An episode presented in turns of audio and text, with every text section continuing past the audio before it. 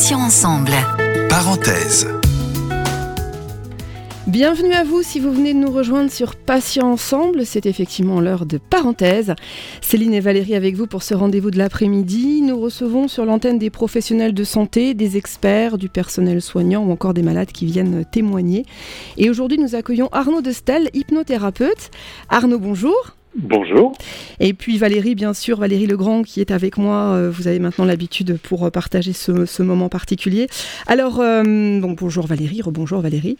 Bonjour Céline, bonjour Arnaud. Bonjour Valérie. Alors, première question évidemment Arnaud. Donc, j'aimerais que vous présentiez d'abord et ensuite que vous nous expliquiez en quoi consiste l'hypnothérapie et surtout parce qu'on est vraiment friand de le savoir, quelle différence avec l'hypnose? déjà, ravi de participer à ce magnifique projet de radio. Euh, et de pouvoir y partager une discipline que j'adore et que je pratique depuis plus de 16 ans, l'hypnose. Euh, alors, qu'est-ce que l'hypnothérapie? Euh, C'est, bah, si on prend la langue, c'est la thérapie par le biais de l'hypnose. Euh, alors du coup, la question qui se pose, c'est qu'est-ce que c'est que l'hypnose? Euh, deux, deux, façons de répondre à ça. On va pouvoir écrire l'hypnose avec un H minuscule. On va parler à ce moment-là de l'état d'hypnose. Et on va parler de l'hypnose avec un H majuscule. Et on va parler à ce moment-là de la thérapie, c'est-à-dire des stratégies qu'utilisent les hypnothérapeutes, qui sont une famille des psychothérapeutes, euh, pour accompagner les gens à, à guérir, à, à changer, à se mobiliser, etc. Le H minuscule, c'est l'état d'hypnose. Euh, il a été découvert scientifiquement il n'y a pas très longtemps, hein, c'est dans la fin des années 90, en 98, quand euh, tout le monde peut connaître les, les, les images ou des, des, petites vidéos sur ce qu'on appelle des PET scans, des tomographies émission de positrons. On voit le cerveau qui s'allume en fonction de ce qu'il est en train de vivre, euh, de la, du rire, de la souffrance, etc., de, de différentes couleurs. Et donc on, on a découvert que l'état d'hypnose était un état euh, où, où l'esprit en fait se, se modifie.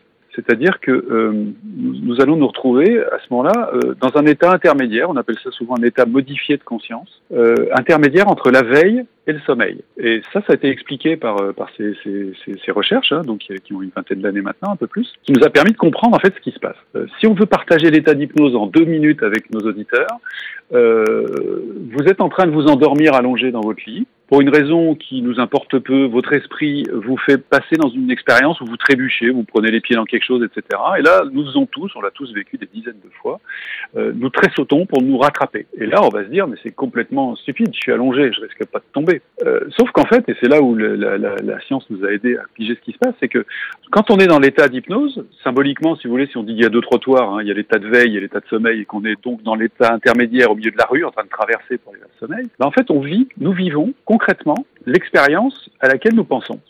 Ce qui explique en fait on tressaute dans son lit alors qu'on n'a aucune raison consciente de tressauter. Donc l'état d'hypnose, en fait, le petit h minuscule, c'est nous faire passer euh, de l'état d'éveil euh, vers l'état de sommeil. Et quand nous restons dans cet état intermédiaire d'hypnose, état modifié de conscience, eh bien alors notre esprit, euh, notre cerveau, diront certains, peu importe, peut accéder à ces expériences. Euh, nous parlerons certainement de douleur et plein de choses comme ça, peut accéder à, à quelque chose qu'il est alors susceptible de modifier. Et ça, c'est la clé de l'état d'hypnose, donc le petit h.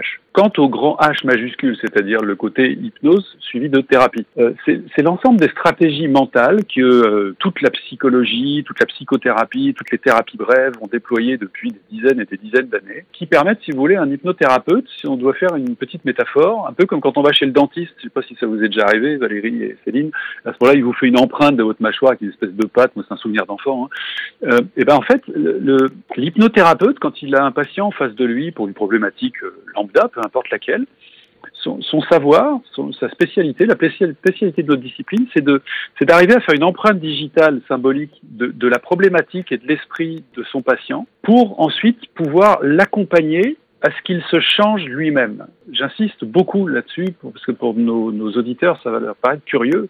Euh, tous les médecins qui accompagnent nos patients et nos auditeurs interviennent par eux-mêmes. Euh, nous, en hypnose, euh, d'ailleurs les ostéos font de même et ils parleront certainement sur cette radio, c'est-à-dire que nous accompagnons notre patient à ce qu'il enclenche un processus qu'on va appeler de, de résilience, hein, si on pense le mot en termes d'esprit, ou un processus d'homéostasie, c'est-à-dire de guérison du corps par lui-même, euh, si on pense physiologie. Arnaud, excusez-moi, j'ai une question. Euh, je me suis souvent rendu compte, parce que moi j'ai fait aussi un petit peu d'hypnothérapie, et je me suis souvent rendu compte que les hypnothérapeutes euh, avaient une très jolie voix, et c'était la question que je voulais vous poser. Est-ce que la voix, l'intonation de la voix et le timbre de la voix jouent Ou alors est-ce que si vous avez une vilaine voix, eh bien ça risque de perturber un peu le processus d'hypnose ou d'hypnothérapie? Pour avoir formé la joie de former toujours des hypnothérapeutes, je peux vous dire que quand ils s'inscrivent dans ce projet de vie pour eux, hein, parce que c'est un projet de vie, hein, moi ça fait que 16 ans et j'en ai 56 que je que j'accompagne les gens par ce biais, euh, bah en fait ils mutent, nous changeons tous, hein, les chenilles deviennent papillons, c'est le cas de tous les gens qui nous écoutent, c'est le cas de vous deux. Euh, donc j'ai connu moi des gens qui au départ avaient une voix peu Ah non non moi je change pas, moi je change pas Arnaud, je, je bouge pas, j'ai pas bougé depuis 30 ans, je vous le dis. Vous croyez, vous croyez encore au Père Noël alors Ah oui, ah oui, ah Valérie, on change pas nous, oui, oui, on est les mêmes. la petite souris. Donc, euh, bah ça, c'est ce qu'on revendique tous. Hein. Euh, un des paradoxes de l'accompagnement dans, dans, ce qu'on va appeler globalement la psychothérapie, hein, pour faire une grande famille de tout ce petit monde, c'est-à-dire des, des, psychiatres, les chiatrons étant les médecins, c'est le mot grec, hein, c'est la, médecine de, de l'âme, psy, les psychologues, la logos de l'âme, les psychanalystes, l'analyse de l'âme, et la famille des psychothérapeutes, desquels nous sommes, c'est la thérapie de l'âme. Voilà, donc c'est, euh, bah nous changeons, et en fait, c'est le paradoxe de l'accompagnement, c'est que quand les gens viennent nous voir, ils nous demandent de les accompagner, et pour autant, tous les hypnothérapeutes et beaucoup de gens de, dans la profession d'accompagnement se rendent compte que l'inconscient des, des, hommes, des femmes, enfin des hommes H majuscule, hein, euh, en fait, il est réticent au changement c'est assez amusant. On dit toujours le paradoxe, c'est aidez-moi, et l'inconscient dit touche à rien. Et il se trouve que nous, en hypnothérapie, notre seul et unique interlocuteur, c'est l'inconscient. Est-ce que vous y avez accès systématiquement? C'est-à-dire que euh, est-ce qu'il y a des, je sais pas, un public plus réceptif euh, ou pas réceptif du tout? Est-ce que euh, il y a certaines personnes qui sont tellement résistantes que bah, vous n'avez pas accès à cet inconscient ou est-ce que vous êtes deux, deux, réponses, Valérie. Deux réponses. est-ce que nous avons accès à l'inconscient? Dès que vous vous exprimez, un hypnothérapeute va percevoir la structure de votre esprit. Oh, ça fait peur. Donc, au revoir, monsieur. Alors, alors, on peut considérer. Oui, oui, vous avez mille fois raison. Allez, au revoir. Au revoir, Arnaud. Bonne journée. Il y a des gens qui se disent. Mais je, je, en fait, si vous voulez, euh, donc ça, c'est le premier élément de réponse, euh, d'accord, euh, qui, est important, c'est d'arriver à... En fait, on a ce, côté de, On entend les gens penser. Ensuite, on explique, nous, en, formation, et on le vit au quotidien dans nos cabinets respectifs, euh, il n'y a pas de, gens non réceptifs à l'hypnose, parce que je ne voulais pas partager dans la première question, mais nous faisons tous... Milton Erickson, hein, qui a donné son nom à l'hypnose ericksonienne, disait « Common Everyday Trance », un Américain, je vous le traduis, c'est-à-dire la transe c'est-à-dire les états de transe quotidiens. Il a à peu près démontré qu'on passe entre une heure et demie et deux heures tous en transe chaque jour.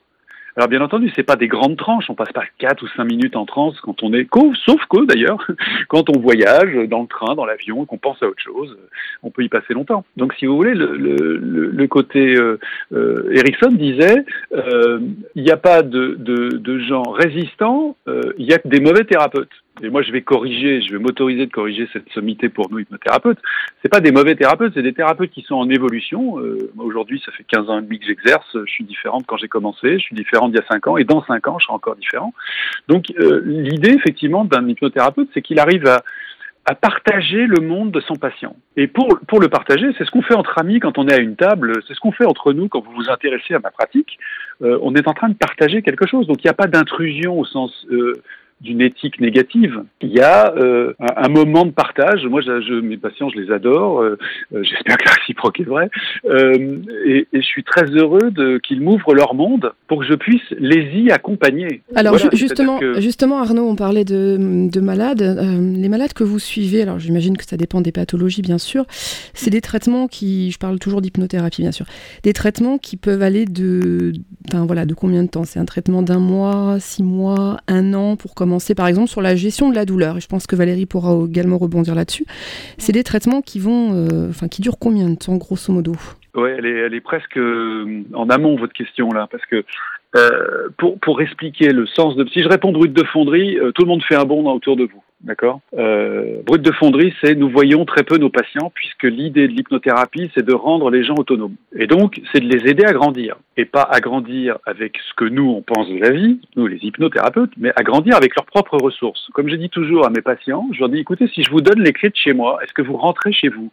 Est-ce que c'est compatible avec votre serrure? Et tout le monde répond non. Donc l'idée, c'est qu'un hypnothérapeute, il, il vous aide, vous, accéder à votre boîte de ressources, à votre champ de ressources, appelez ça comme vous voulez, hein, ça serait comme des fleurs dans un champ, en ce moment il y en a partout, euh, et de vous aider à choisir ou de vous mettre sur la voie pour que vous puissiez choisir les meilleures fleurs pour arriver, accélérer votre chemin d'autonomie. L'hypnothérapie, on pourrait dire, c'est de l'ostéopathie de l'âme, c'est-à-dire c'est gagner du temps. Donc, à partir de cette réponse-là, je peux commencer à vous répondre. Donc, nous voyons nos patients fort peu, puisque dans nos stratégies, j'entends là le H majuscule de l'hypnothérapie, nous avons plein de moyens de les aider à ce qu'ils grandissent et donc à ce qu'ils soient autonomes.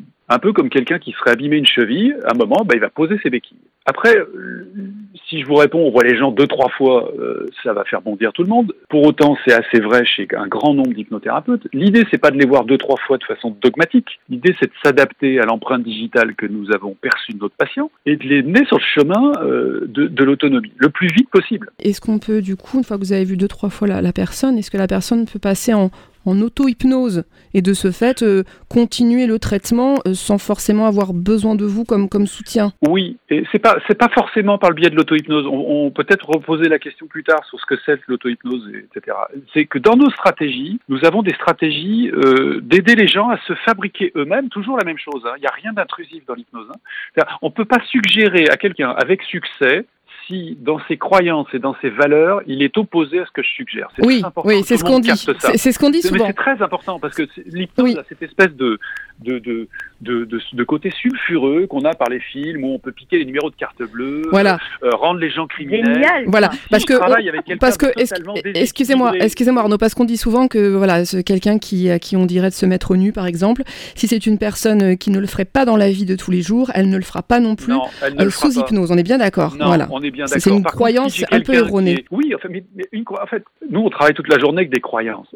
Une croyance, c'est quelque chose, ça serait comme un cristal, euh, pour que tout le monde pige la métaphore, où on viendrait éclairer avec une lampe de poche. Ça vient distordre quelque chose. Donc, effectivement, si ma croyance, moi, je, je, je, je sais pas, c'est, c'est que euh, bah, euh, je suis capable, je suis incapable de rouler vite en voiture. Bah, vous pouvez me suggérer 450 000 fois euh, de, de rouler vite en voiture. Si moi, euh, rouler vite en voiture, c'est être assassin, c'est mettre les autres en danger, etc. Bah, je le ferai jamais. Et c'est pas parce que je suis en transe que vous allez modifier, euh, donc transe égale état d'hypnose, hein, euh, que vous allez modifier mon comportement à la sorte. Donc c'est très écologique hein, l'hypnose. C'est très respectueux. Il y a eu une ancienne hypnose qui était très dirigiste au début, du, à la fin du 19e siècle, quand l'hypnose est apparue dans le monde médical. hein, c'est Charcot, mais ça en dit long sur l'évolution euh, de la compréhension de l'hypnose. Charcot, il pensait que ça fera plaisir à toutes les femmes qui nous écoutent, que l'hypnose était un une maladie, deux elle liait à l'hystérie des femmes. Ah bah ça, c'est pas nouveau. Ne bondissez pas toutes les deux.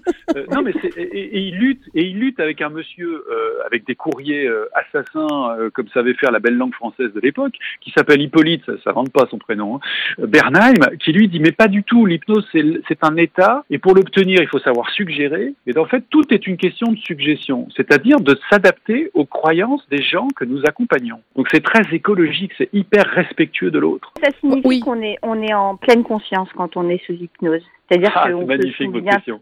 Ben, Oui, oui, oui, je m'explique. C'est-à-dire que tout ce que disent nos patients, tous les gens, tous les auditeurs qui ont vécu de l'hypnose ont vécu ça et à un moment ils nous disent mais j'entendais tout ce que vous dites. Bah j'espère bien parce que si vous n'entendiez rien, je serais tout seul à parler dans le vide. Donc euh, il y a en fait là il faut arriver à distinguer trois notions si vous voulez bien qui s'emboîtent les unes aux autres comme des poupées russes.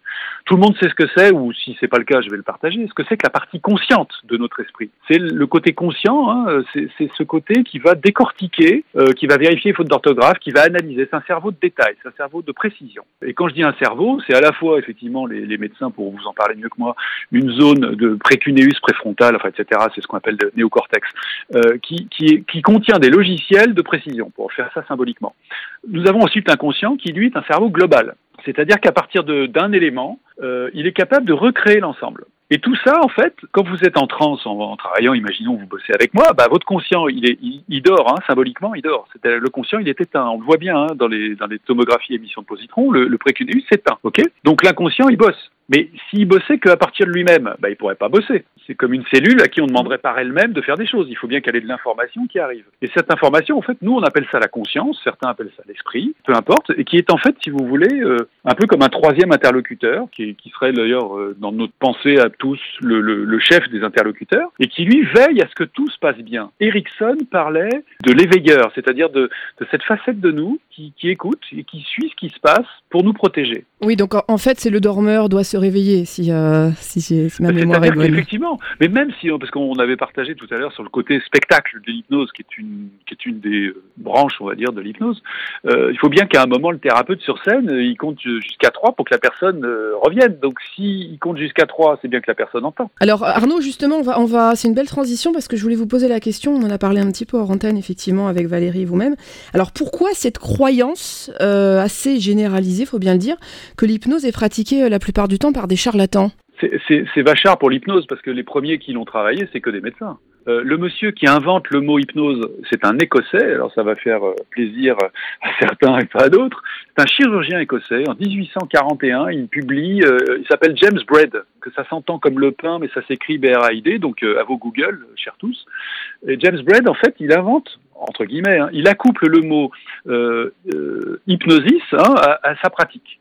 C'est-à-dire qu'il donne le nom d'une déesse grecque dont le, le, métier, si j'ose dire, hein, en tant que déesse, est de, de, nous, de nous protéger pendant notre sommeil. C'est pour ça que souvent on dit l'hypnose, c'est le sommeil qui éveille. Et donc, Brad, en fait, ça peut nous faire aussi une parenthèse avec tout ça, euh, c'est un médecin, euh, et il fait, il, y a 2000 comptes rendus opératoires de ce, de ce chirurgien, de ce, ce, grand bonhomme de la médecine, et dont certains comptes rendus d'opérations euh, que je qualifierais de très très lourdes, avec des amputations et des choses de ce type-là. Donc je sais pas trop d'où est venue la notion de, de charlatan, parce que c'est je veux dire, elle, peut s'appliquer à toutes les professions. Enfin, je veux dire, euh, combien de fois est-ce qu'on l'a entendu pour des professions qui sont cadrées, euh, reconnues, etc. Je veux dire, c'est. Je me demande si c'est pas plutôt une réaction euh, humaine dans un changement de croyance, comme les ostéos à l'époque, il y a une trentaine d'années.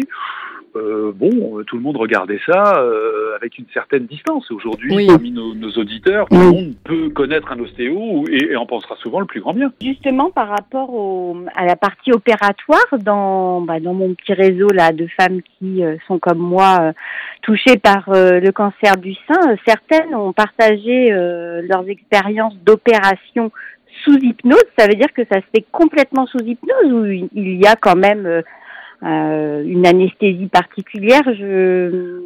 Oui, je vais, je vais, répondre à ça. Alors en fait, déjà, nous en hypnose, on intervient, euh, si on prend l'opération, hein, d'accord? On est capable d'intervenir euh, à trois niveaux. Préopératoire, opératoire, post-opératoire. Et ce qui est assez amusant, c'est que les premières applications de l'hypnose, comme je vous l'ai dit, en fait, c'était justement d'endormir les gens. Hein, c'est ce que faisait James Brett, dont je vous ai parlé il y a deux minutes, euh, d'endormir les gens pour qu'ils soient euh, capables de supporter l'opération. Je reviens au début de mon explication. Vous vous souvenez quand le, le celui qui s'endort sursaute parce qu'il vient de traverser une expérience dans sa pensée, une expérience de pensée, où il a trébuché dans quelque chose. Ça veut dire que pour nous, être, quand nous trébuchons, c'est pour de vrai. Je reviens maintenant dans la salle d'opération. La première chose que font les hypno-anesthésistes, hein, c'est-à-dire qu'en fait, ce sont des anesthésistes formés à l'hypnose, euh, parce qu'effectivement, il y a de l'hypnosédation, hein, c'est ce qu'ils appellent, il y a un peu de, sédation, beaucoup moins qu'avec quelqu'un qui soit opéré euh, en mode euh, classique. Et ce qui va se faire, la première chose que va faire l'hypnothérapeute, le médecin, hein, parce ce sont des médecins hein, pour tous nos auditeurs, et eh ben, ce qui va, il va demander où est-ce que ça vous ferait plaisir d'aller vous promener? Alors, par exemple, moi, je suis un grand féru de balade en montagne. Bah, si c'était mon tour demain, et eh ben, il me dirait, Arnaud, je, je t'emmène où Et je dirais, bah, moi, ce qui me ferait super plaisir, etc., c'est de partir là. Et du coup, comme vous avez tous compris que dès qu'on rentre en état d'hypnose, nous sortons de la réalité réelle telle que chacun d'entre nous l'aperçoit avec ses yeux et ses oreilles et les ressent avec son corps là à l'instant où on est tous en éveil, eh ben je vais je vais quitter cette réalité là pour rentrer dans une autre qui va être ma balade en montagne. Ce faisant, en fait, mon esprit est en train de vivre concrètement et, et, et, le, le, médecin anesthésiste euh, qui mène sa séance d'hypnose va me pousser à rester dans cette expérience va même intégrer, si par exemple on parle d'une coloscopie, hein, bah, il va intégrer par exemple qu'à un moment dans un petit virage en montagne, ça c'est quand la caméra tourne dans l'intestin, il va intégrer qu'il peut y avoir un petit choc parce qu'à un moment il peut y avoir un arbre, puis dans le chemin j'ai pas fait attention, je vais, je vais, je vais voilà, je vais prendre une branche avec le vent va venir me, me, faire bouger. Et donc il va intégrer des paramètres que lui perçoit en tant que, que médecin et il va les intégrer dans la balade, dans la promenade hypnotique qu'il va me faire vivre moi en tant que patient. Donc en fait, il va me dissocier de mon corps, ce qui explique que je ne ressentirai rien, d'autant plus qu'il y a un pneu de sédation. Ça, c'est pour l'opératoire. Pré- et post-opératoire, ça peut intéresser tous les gens qui nous écoutent. Euh, J'ai la joie de travailler, avec un service qui est le service gynéco et d'endométriose à Nantes. Les médecins nous ont demandé à, nous, Hypno, de, produire un, un protocole euh, de séances qui sont soit préopératoires et post-opératoires. C'est-à-dire que, par exemple, en préopératoire, on peut aider les gens, ça c'est ce qu'on a appelé nous dans notre protocole la première séance, aider les gens à accepter leur maladie, c'est-à-dire à arrêter ce, ce fouet occidental judéo-chrétien qui est de dire mon corps m'a lâché, je suis nul, j'y arriverai pas, pourquoi ça me tombe dessus, et pourquoi à ce moment-là, toutes ces choses qui nous traversent tous l'esprit dans ce moment-là. Donc on propose nous une séance pour que les gens euh, euh, puissent franchir cette étape. Je vais dire accepter, mais accepter, c'est différent d'être d'accord. Entendons-nous bien sur la signification d'accepter. Accepter, c'est faire la part des choses. C'est séparer le bon grain de l'ivraie, c'est-à-dire garder ce qui est bon pour moi et, et, poser sur le chemin ce qui est toxique. Ça, c'est la première séance. La deuxième, c'est véritablement d'aider de, de, nos patients à grandir pour qu'ils enlèvent leur stress opératoire, les intégrer dans le lieu en fabriquant l'expérience avec eux et mettre ce qu'on appelle des ancrages. Une encre, c'est quelque chose qui s'active automatiquement pour que le moment où ils rentrent dans la salle de pré-anesthésie, etc., bah, qu'ils puissent enclencher le programme euh, qu'on va qualifier euh, le mieux-être possible. Parce que si je dis bien-être, euh, c'est sûr que c'est pas la question. C'est pas un moment agréable pour personne que de se faire opérer, mais pour que il y ait une espèce de bulle qui se mette en place, une bulle de l'esprit. C'est un peu comme si votre esprit vous prend dans ses bras, des bras de lumière, des bras de ce que vous voulez, des bras de douceur, pour que cet, cet instant opératoire soit accepté par le corps. Je pèse mes mots. Après qu'il ait été accepté en séance avec nous par l'esprit. Ça, c'est la deuxième séance. Ensuite, il y a donc celle où le médecin anesthésiste intervient. Euh, soyons fous avec l'hypnose. Et ensuite, dans le protocole, dans les 48 heures qui suivent, euh, nous voyons les patients pour faire le, le, tour de ce qui se passe. Par exemple, quand on,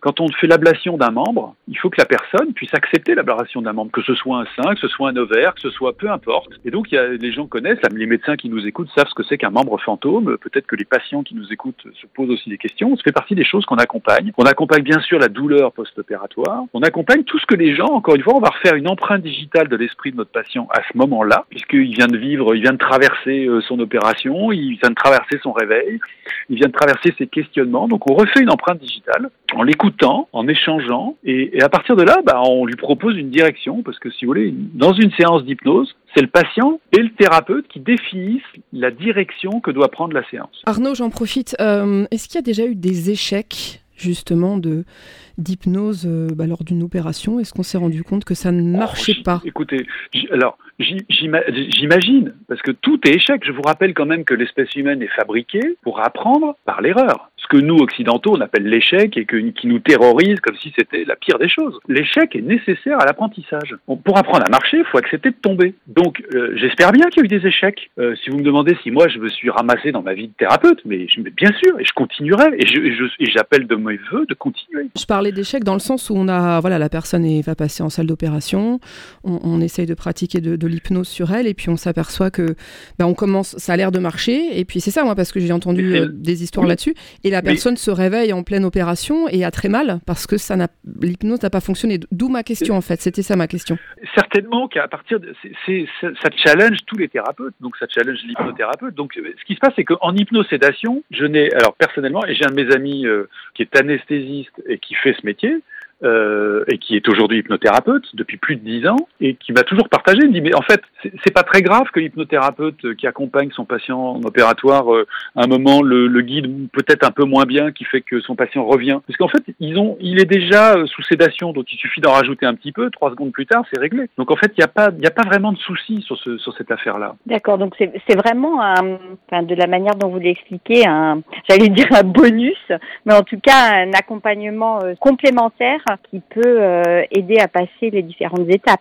Ce que je peux vous dire pour avoir partagé ça avec des infirmières, parce que j'ai eu la joie, moi, à l'Institut français d'hypnose ericksonienne, où j'ai travaillé avec Olivier Leclerc pendant plus de 12 ans, à animer, à former nos, jeunes thérapeutes. Ce que je peux vous dire, c'est que quand on a des feedbacks d'infirmières qui venaient se former chez nous, de médecins, etc., sur ces instants-là, euh, ils nous disent tous, mais quand les patients ont fait euh, une endoscopie ou des choses de ce type-là, hein, euh, sous hypnose, et que le coup d'après, ils ont besoin d'en refaire une, et qu'ils ont de une anesthésie générale, ben, ils font tous la tête. Hein. D'ailleurs, si vous en parlez au personnel qui est en réa, etc., et qui ont, qui ont eu le bonheur d'avoir des gens formés à l'hypnose autour d'eux, et il y a là-dessus une littérature médicale depuis les années 60, hein, donc il n'y a plus de débat aujourd'hui sur, le, sur le, la chose. Après, peut-être que certains ne sont pas au courant de tout ça, mais il n'y a plus de débat sur la, façon dont, quand on fait une séance en amont et en aval, il n'y a plus de débat quasiment sur, un, la disparition, enfin la disparition, on s'entend bien, hein, c'est pas la magie, hein, c'est-à-dire une très grande baisse du stress opératoire, en conséquence de quoi il y a une, accélération des cicatrisations, des guérisons, etc., qui sont constatées, euh, et le tout avec une médication moindre. Donc, euh, ça fait partie des outils. Ça ne veut pas dire qu'il faut que tout le monde adopte cet outil. Hein. Je veux dire, euh, je parle là des patients, parce que je pense que nous, dans le monde de l'accompagnement, savoir que ça existe, bah, ça fait partie des cordes à l'arc. Arnaud, pour conclure cette interview, moi, j'aimerais quand même qu'on revienne sur alors, quel type de maladie peut-on soulager avec, euh, avec l'hypnose ou avec l'hypnothérapie? Oh, Il y a une littérature là-dessus depuis plus d'un siècle qui fait à peu près 2 euh, mètres d'épaisseur. Euh, nous, nous accompagnons en hypnose, alors au cabinet, hein, c'est-à-dire sans que ça passe par... C'est-à-dire je vais m'adresser à des, à des problématiques qui ne nécessitent pas forcément une opération. Donc tout ce qui est les deuils, les traumas au sens large, hein, D'accord Donc tout ce qui est euh, de l'agression, les accidents, toutes ces choses-là. Tout ce qui est euh, de l'ordre, euh, si on parle de maladies, toutes les maladies du stress. Donc tout ce qui va, tout ce qu'hélas de temps en temps on récupère après des AVC pour accompagner les gens à, se rebrancher à eux-mêmes. Donc toutes les maladies du stress, tout ce qui est le, burn-out, comme ça qu'on l'appelle, ça s'appelle le syndrome général d'adaptation. Hein. C'est un monsieur qui a, qui a, eu un prix Nobel pour ça dans les années 60, c'est un nordique. tout ce qui est maladie de peau, tout ce qui est euh, tout ce qui est de, ces maladies que les médecins, quand on parle avec eux, ils savent pas expliquer la source. les maladies de Crohn, les ulcères, euh, les, les, les migraines, toutes ces, toutes ces choses-là qui sont en fait produites par notre corps sans qu'on comprenne trop pourquoi, alors que les hypnothérapeutes, comme d'autres hein, d'ailleurs, on est loin d'être les seuls de ce côté-là. Hein. Nous, on est plutôt des gens de l'esprit et on se dit que si l'esprit euh, engendre ça, cette pathologie-là comme, comme conséquence, eh bien, en fait, euh, on doit pouvoir aider notre patient à intervenir pour que la pathologie se, modifie et que du coup le symptôme s'en aille. Alors c'est par rapport justement à cette notion d'esprit et de, pouvoir de l'esprit par rapport au fait de générer une maladie ou de générer ce symptôme-là. C'est assez culpabilisant euh, en quelque sorte quand on prend ce prisme-là euh, de se dire bah voilà en tant que patient, si je parle pour moi par exemple, je me suis créé mon cancer. Euh, c'est très très dur en termes de démarche. Quelle est votre votre position par rapport à ça Alors, si vous avez écouté mes mots, je n'ai jamais parlé de générer. J'ai dit que c'est la source. Donc, effectivement, si vous me titillez sur le mot générer, bah, là, vous êtes en train de, de me demander euh, j'ai pas dit que c'était mon point de vue, mais en fait, ce qui est intéressant dans, dans ce genre de, de partage, c'est de placer les points de vue qui existent. Et après, chacun va chercher euh, pour se faire son avis. Ça me paraît euh, la forme basique de l'intelligence. Il y a un point de vue qui dit qu'effectivement, euh, notre esprit nous envoie des défis. Voilà, hein donc on peut appeler ça comme ça. D'ailleurs, si parmi les gens qui nous écoutent, il y en a qui ont guéri de maladies, euh, pas forcément lourdes, hein, mais qui ont guéri de maladies, et certains de maladies lourdes, euh, qu'est-ce qu'on dit tous? On dit, en fait, cette traversée m'a été utile. Nietzsche disait ça, hein, tout ce qui tue pas rend plus fort. C'est-à-dire que c'est, une pensée. Je, je dis pas que c'est la vérité. J'ai pas d'avis aujourd'hui là-dessus, parce que moi, mon avis, en fait, il compte pas en hypnose. C'est ce que je vais me brancher sur la, sur le, sur la façon de penser et de vibrer de mon patient. Donc si pour lui, euh, il est venu vivre parce que dans sa croyance, euh, la vie est faite pour vivre des étapes et qu'elles sont envoyées par le divin, euh, bah, je me cale dessus. Je suis pas là pour lui dire mais ce que vous dites est complètement délirant. voyons, on revenait à la réalité. De la même façon que s'il est de l'autre côté en train de me dire non mais tout ça c'est le corps qui le produit, bah, j'ai travaillé avec le corps qui le produit. Pour autant, dans ce qui nous anime aujourd'hui en hypnose, aujourd'hui l'hypnose elle est humaniste hein, au sens de l'humanisme, hein. c'est-à-dire qu'effectivement nous pensons beaucoup que, en tout cas nos ressources, j'ai pas dit la cause hein, de la maladie, j'ai dit nos ressources se trouvent dans l'esprit. Voilà. Et ce sera le, ce sera le mot de la fin, euh, oui, cher Arnaud. Nos ressources se trouve dans l'esprit. Voilà, je pense que c'est bien pour clôturer. Euh, Arnaud de Stal, merci d'avoir accepté notre invitation dans Parenthèse. On pourrait en parler encore euh, beaucoup. Ce que je vous propose, euh, chers auditeurs, c'est de nous laisser un message sur mon message, passion au pluriel-ensemble.fr, avec des questions peut-être subsidiaires à poser à Arnaud, de manière à ce qu'on reprévoit peut-être une autre interview, une autre émission, pour répondre plus spécifiquement à ces questions. Est-ce que ça pourrait vous convenir, Arnaud? Ah oui, un grand joie de, de partager et de répondre à toutes les toutes les problématiques euh, de, de nos écouteurs, ben, euh, et, ouais, de, de, tous les gens, de nous, tous nos auditeurs. C'était passionnant. En tout cas, c'était vraiment passionnant. Et donc, je rappelle que vous êtes euh, hypnothérapeute.